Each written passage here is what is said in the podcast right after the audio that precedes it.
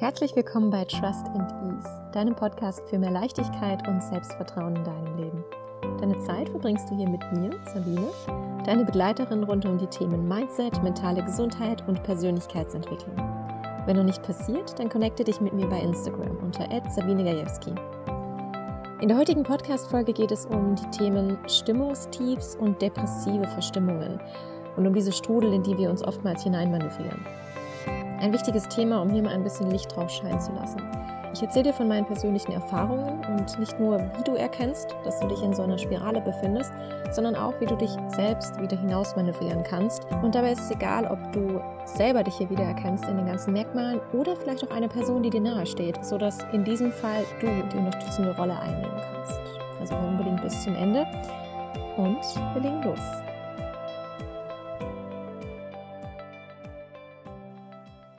Die heutige Podcast-Folge ist inspiriert von dem neuen Buch von Dr. Julie Smith.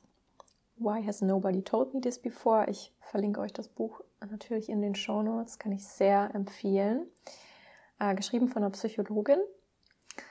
Ähm, super aufschlussreich und mich hat gleich das erste Kapitel extrem abgeholt und darüber möchte ich auch gerne reden. Und zwar geht es um, ja, auf Englisch Low Mood und ich würde es übersetzen, zum einen ähm, beschreibt es, glaube ich, ganz gut so depressive Verstimmungen oder depressive Stimmung, ähm, aber auch ja so Stimmung und Stimmungstief. Und ich kenne das so gut von mir. In einem Stimmungstief zu sein ähm, und da manchmal ganz schwer wieder rauszukommen. Manchmal geht es ja, vielleicht ein paar Minuten, manchmal geht es vielleicht über mehrere Stunden, manchmal steht man vielleicht irgendwie mit dem falschen Fuß auf ähm, oder irgendwas im Tag, über den Tag passiert und es zieht einen dann runter. Und dann kreiselt man sich in diesen, durch diesen Gedanken, den man dann hat. Also nehmen wir mal an, irgendjemand, ähm, vielleicht hat irgendjemand was Blödes zu dir gesagt oder hast irgendwie blödes Feedback bekommen oder ähm, irgendwas hat nicht geklappt auf der Arbeit und dann fühlst du dich deswegen irgendwie schlecht, ähm, vielleicht schämst du dich wegen irgendwas, vielleicht gibst du dir die Schuld wegen irgendwas, vielleicht kommt ein Angstgefühl hoch, also du hast dieses, die negative Emotion, die auf einmal kommt. Und daraus entsteht dann eine Handlung, dass du zum Beispiel dich, ähm, sagen wir mal, das Gefühl ist Scham, dass du dich dann irgendwie zurückziehst. Vielleicht möchtest du nicht mehr auf irgendwas von außen antworten. Vielleicht würde dann ruft ein Freund an und du gehst aber nicht ran. Ähm, du ziehst dich also zurück oder wenn du Angst hast, vielleicht verkriechst du dich dann auch oder betäubst dich mit Netflix, sozialen Medien. Zu was das führt, ist natürlich, dass sich nichts in dem Sinn ändert. Und das wiederum verstärkt dann auch den Gedanken, ähm, die Stimmung, das Gefühl dahinter. Das heißt, das Ganze ist wie ein Kreislauf, der nicht aufhört, solange wir halt nicht in Aktion treten und etwas ändern an der Situation. Und in dem Buch ist das wunderschön beschrieben, ähm, dass es eben zum einen erstmal darum geht, zu verstehen, was diese, dieses Stimmungstief überhaupt ist, was diese depressive Verstimmung ähm, bedeutet, wie das dazu kommt. Und der erste Schritt ist eben zu verstehen, wie sowas zustande kommt. Weil wenn wir die, mm, ja, diese Achtsamkeit dafür schaffen, diese Sensibilität dann dafür haben, was gerade aktuell passiert, erst dann haben wir auch die Möglichkeit, uns da wieder rauszuholen. Und das ist was, was glaube ich extrem wichtig ist, dass ähm, auch wenn wir noch nie Depressionen erfahren haben, weil die Leute, die das haben und in Therapie gegangen sind, kennen diese Techniken oder haben sich darauf viel mehr sensibilisiert, um solche Vermuster eben kennenzulernen. Aber die Leute, die das eben noch nicht erfahren haben oder die vielleicht bisher nur diese Stimmungstiefs kennen, denen fällt es vielleicht noch viel, viel schwerer, da irgendwie sich rauszumanövrieren. Dabei ist das eigentlich ein Tool, wie ich finde, was jeder irgendwie bei sich haben sollte, dass man eben erkennt, dass man sich in so einer Spirale befindet. Das heißt, das erste ist zu verstehen, dass man gerade in so einem Stimmungstief ist, in so einer eigens geschaffenen Spirale. Manchmal ist es ja so, dass wir, wir vergleichen uns irgendwie immer mit Leuten im Außen, ähm, Wir beschuldigen uns selbst dafür, dass wir vielleicht irgendwie schlecht drauf sind. Wir sehen bei anderen, dass es irgendwie besser läuft. Wir sehen auf Social Media, dass die Leben der anderen irgendwie schöner sind oder besser oder toller aussehen. Ähm, wir tun dann so, als wäre bei uns irgendwie alles in Ordnung, weil wir das Gefühl haben, das macht man dann eben so, ja, weil jeder irgendwie vielleicht manchmal so tut, als wäre eben alles gut, also tun wir das dann auch. Aber im Inneren geht es uns richtig kacke. Ähm, wir sind schlecht drauf. Wie gesagt, wir fühlen uns in einer, einer oder anderen Art eben nicht gut. Und wichtig zu verstehen ist in der Stelle auf jeden Fall, egal was für Gefühle du fühlst, ähm, du bist nicht deine Gefühle. Und das Zweite ist, jedes Gefühl geht auch irgendwie vorbei. Gefühle bleiben umso länger, umso länger wir versuchen, sie wegzudrücken. Wenn wir die Gefühle annehmen und akzeptieren, sind sie oftmals viel, viel kürzer da, als wenn wir die ganze Zeit versuchen, diese Gefühle wegzudrücken. Du kannst dir das vorstellen, wie als würdest du jemanden, eine Person aus deinem Leben wegdrücken wollen oder irgendeinen Gegenstand wegdrücken wollen. Du hast die ganze Zeit die Hand noch an diese Person oder an den Gegenstand. Das heißt, du bist die ganze Zeit quasi noch verbunden mit dem, was du aus deinem Leben haben willst. Wohingegen, wenn du einfach was loslässt, deine Hand aufmachst, die Sache einfach gehen darf, ohne dass du daran noch festhältst, ohne dass du damit noch verbunden bist. Und das passiert, wenn wir die Gefühle zulassen und annehmen. Ich weiß, dass das nicht einfach ist, wenn wir, wie gesagt, so Gefühle vielleicht haben wie Scham oder Schuld, Angst, ähm, dass wir das nicht fühlen wollen, weil es sich ja unangenehm anfühlt. Es macht aber einen riesen Unterschied, wenn wir im Englischen sagt man so schön sit with it, also einfach mal damit sitzt, damit ist. Das heißt, da zu sein mit dem Gefühl, das anzunehmen, dass es einem zum Beispiel gerade nicht gut geht, weil man fühlt sich schuldig oder man schämt sich für irgendwas. Das ist kein geiles Gefühl. Ähm, aber das ist der erste Schritt, um da quasi Bewusstsein zu schaffen. Andererseits ist es auch wichtig zu verstehen, dass so negative Verstimmungen müssen nicht unbedingt getriggert sein durch unsere Gedanken. Es kann auch sein, äh, dass es daran liegt, weil wir zu wenig getrunken haben, an dem Essen, was wir gegessen haben, an unserer körperlichen Aktivität, ähm, an sich vielen wiederholenden Gedanken, vielleicht an der Vergangenheit, dass irgendwas passiert ist. Ähm, die Sache ist, unser Gehirn versucht die ganze Zeit Sinn daraus zu ja, ergeben, was quasi abgeht. Das heißt, alle fehlenden Puzzleteile, die nicht da sind, werden gefüllt. Also wenn etwas passiert, dann wird daraus ein Sinn ergeben, abgeglichen mit was für Erfahrungen wir schon gemacht haben und daraus ergibt sich dann ein Bild. Und so entstehen eben häufig Schlussfolgerungen wie, ähm, nehmen wir an, äh, du hast mit jemandem ausgemacht, dich irgendwo zu treffen, derjenige kommt zu spät, ähm, dir ist das vielleicht schon öfter passiert oder du hast in der Kindheit irgendwas erlebt, was dir das Gefühl gegeben hat, dass du nicht wichtig genug bist. Ähm, der Schlussfolger kann es sein, dass du Schlussfolgerst in dieser Situation, wenn jemand zum Beispiel zu spät kommt und dir ist zum Beispiel Pünktlichkeit sehr wichtig, ähm, dass du nicht wichtig genug bist für die Person, weil sie eben nicht pünktlich ist. Der Prozess läuft eben deswegen ab, weil dein, dein Gehirn in dem Moment versucht, einen Sinn zu finden, warum das passiert ist. So, das ist das, was unser Gehirn die ganze Zeit macht. Also äh, die Puzzleteile füllen und wenn wir halt keine Fakten dafür haben, dann denken wir uns die Fakten aus und machen uns eben unser Bild. Und deswegen ist aber ja auch die Realität von allen Menschen komplett unterschiedlich, weil wir eben ganz andere Erfahrungen haben und weil wir eben die Dinge, die wir sehen, die Dinge, die wir erfahren, ähm, die Beziehungen, in denen wir sind, weil wir allen Dingen andere Bedeutungen geben oder oftmals eben andere Bedeutungen geben wie andere Menschen. Das ist auch das, warum es äh, häufig zum Beispiel viel Konfliktpotenzial in Beziehungen gibt, wenn man das nicht offen kommuniziert und eben auch auflösen kann. Aber das ist ein anderes Thema. Kommen wir zurück zu unserer depressiven Verstimmung. Ähm, häufig ist da auch das Problem, und das sehe ich auch ganz, ganz oft ähm, in der Social Media Bubble, wenn es um ähm, ja vielleicht auch so spirituelle Themen geht, Persönlichkeitsentwicklung und Positivität. Also es geht ganz oft irgendwie darum, du musst positiv denken, ähm, du musst dein Denken irgendwie nur ändern. Und ja, das Mindset ist super wichtig. Ähm, ich, für mich hat es auch einen riesen Unterschied gemacht, dass ich halt verstanden habe, dass mein Mindset, meine Gedanken quasi der Ausgangspunkt sind, die meine Realität dann erschaffen. Trotzdem ein großes Aber an dieser Stelle, wenn wir uns in so einem Kreislauf befinden, dann reicht es nicht, wenn wir einfach nur positiv denken. Und das ist das, glaube ich, zum einen, was viele Leute irgendwie abschreckt, so ein bisschen vor dieser Persönlichkeitsentwicklung, dass irgendwie viele sagen, ja, ja, da geht es irgendwie nur darum, positiv zu denken. Und ich kann ja nicht einfach sagen, oh, ich denke jetzt irgendwie positiv, weil das ist tatsächlich einfach Blödsinn in so einem Moment. Ähm, also jeder, der das schon mal erlebt hat, weiß, dass das nicht funktioniert. Wenn man sich einmal da so rein spiralisiert hat, ähm, dann kann es extrem schwer sein, da wieder rauszukommen, weil die Gedanken, die man dann hat, bestätigen sich ja durch den Kreislauf, den ich am Anfang genannt habe, immer wieder selbst. Also du hast diesen Gedanken, du fühlst das, du handelst bestimmt und das wiederum bestätigt eben äh, deine Gedanken, aber auch die Gefühle ja wieder indirekt. Also all das quasi in sich bestätigt sich selber und du hast dann wie so ein Knäuel an ähm, negativen Gefühlen, negativen Gedanken.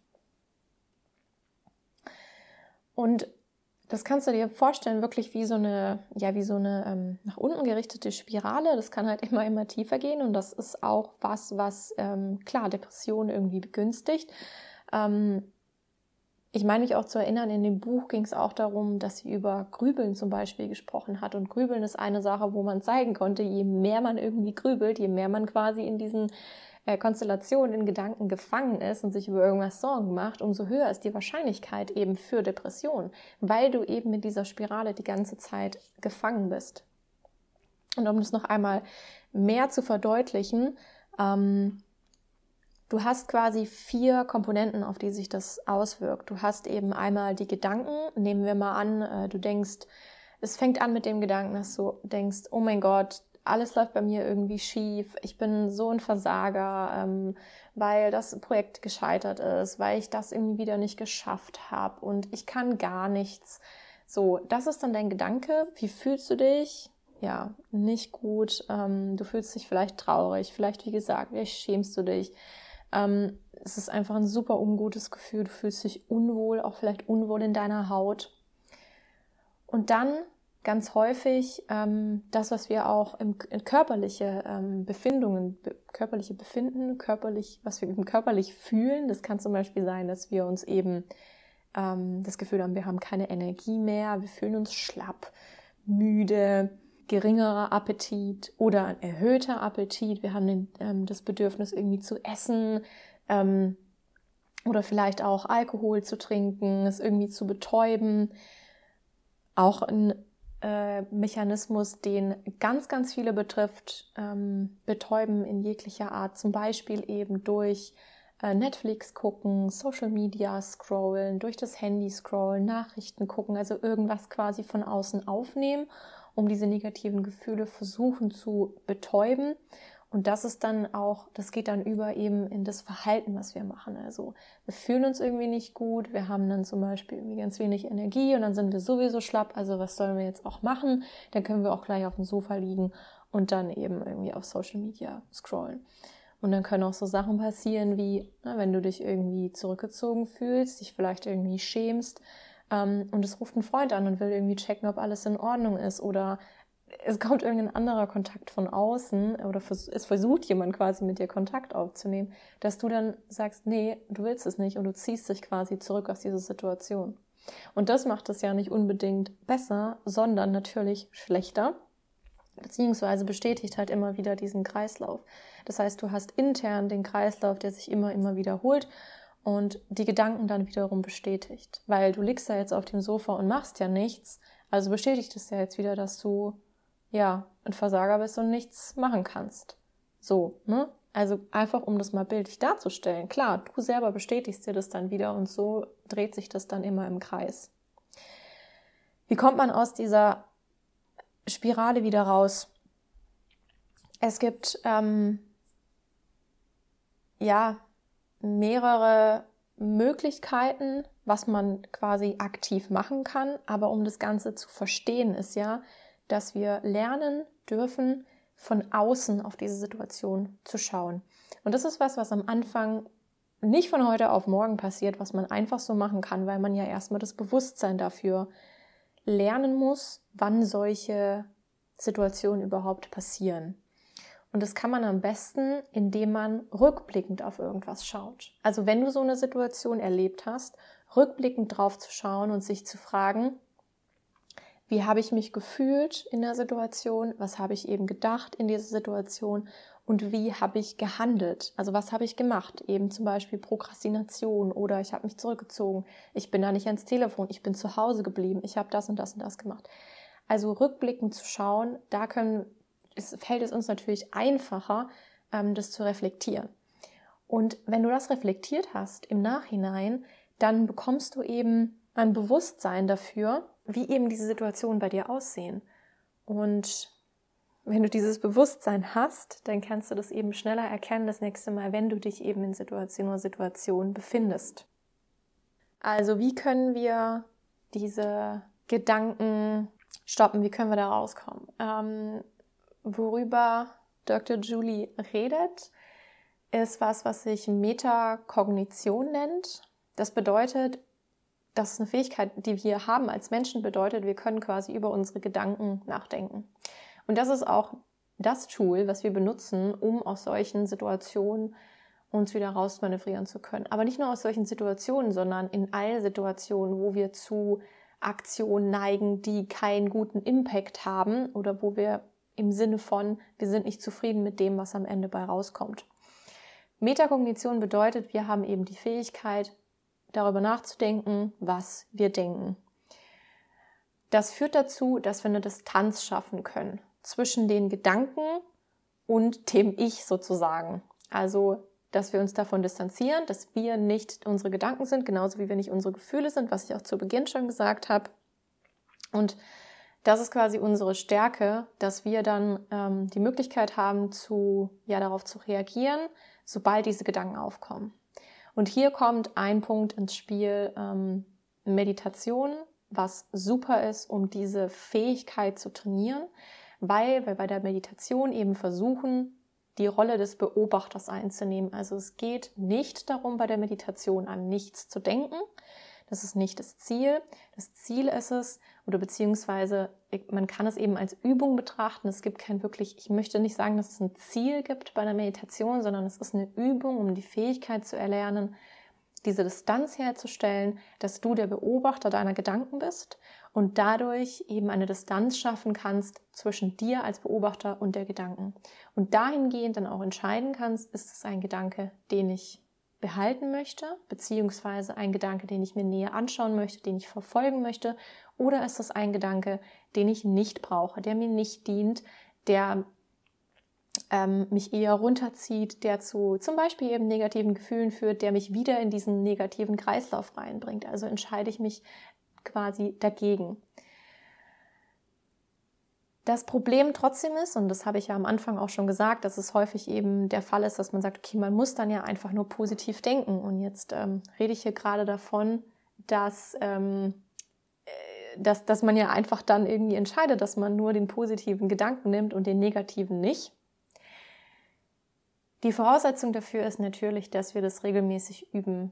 Bei mir hat es auch super lange gedauert, dass ich die Fähigkeit irgendwann hatte und dann wirklich gemerkt habe, auch in der Meditation, okay, ich kann gerade beobachten, ähm, welche Gedanken kommen, welche gehen, welche möchte ich bei mir behalten, welche nicht. Ich kann diese Distanz schaffen und kann dann auch dieses Werkzeug nutzen, um in alltäglichen Situationen in diesen in diese Beobachterrolle zu schlüpfen und mich zu fragen, okay, ist es eigentlich, wenn ich zum Beispiel, wenn ich was erlebe, okay, welche Bedeutung möchte ich diesem Erlebten geben? Welcher Gedanke darf jetzt quasi groß werden und wie will ich mich fühlen dann dahingehend. Das ist nicht so einfach, wie sich das hier anhört. Das ist auf jeden Fall eine Übung. Und zweitens, zu dem Thema einfach nur positiv denken. Das ist natürlich toxisch zu sagen, ey, es geht immer darum, dass wir irgendwie positiv denken und wir dürfen keine negativen Gedanken haben. Das ist Bullshit. So, wir können nicht kontrollieren, was wir denken. Die Gedanken kommen in den Kopf und dann, klar, können wir entscheiden, was, was quasi unsere Energie bekommt, also was groß werden darf in unseren Gedanken. Aber das andere ist, wenn wir eben schon in so einem Zustand sind, dass wir am Grübeln sind, dass wir in so einem negativen State sind, dann kann es helfen, wirklich aktiv zu werden im Sinne von physisch aktiv.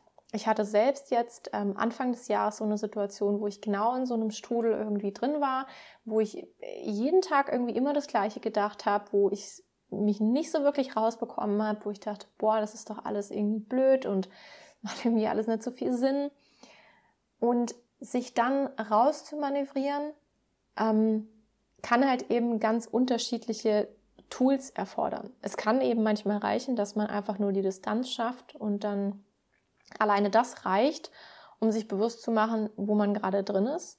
Es kann aber auch sein, dass man so schon reingestrudelt ist, dass diese Distanzschaffung einfach nicht mehr reicht und was dann helfen kann, ist wirklich ähm, physisch in Aktion zu treten. Und das macht man auch ganz häufig, ähm, wenn man zum Beispiel mit Menschen arbeitet, die Traumata erlebt haben, dass da der Körper wirklich mit involviert wird, weil alles hängt im Prinzip miteinander zusammen und du kannst durch deinen Körper, durch die körperliche Arbeit, zum Beispiel durch Atmung, Einfluss auf dein Nervensystem nehmen. Das heißt, zum einen kann der Atem helfen, um diese Distanz zum Beispiel zu schaffen, wenn alleine jetzt der Gedankenshift nichts bringt. Was noch mehr helfen kann, ist, dass man wirklich den Körper bewegt. Das heißt, ähm, in dem Buch wird zum Beispiel der Tipp gegeben, dass man wirklich physisch wie ein Stoppschild mit der Hand macht. Das heißt, die Hand ausstreckt und Stopp ruft, um diesen Gedankenkreislauf zu unterbrechen. Und wenn du alleine bist und auf dem Sofa bist, dann brauchst du dir dabei auch nicht blöd vorkommen, weil es sieht sowieso keiner. Aber was auch helfen kann, ist ähm, aufzustehen von dem Ort, wo du dich gerade befindest und einfach an, einen anderen, äh, eine andere Position zu laufen, vielleicht woanders hinzulaufen im Raum. Und das mag total banal klingen, aber all das kann helfen, diesen, diese, diese Struktur, die sich gefestigt hat, in deinem Kopf zu unterbrechen.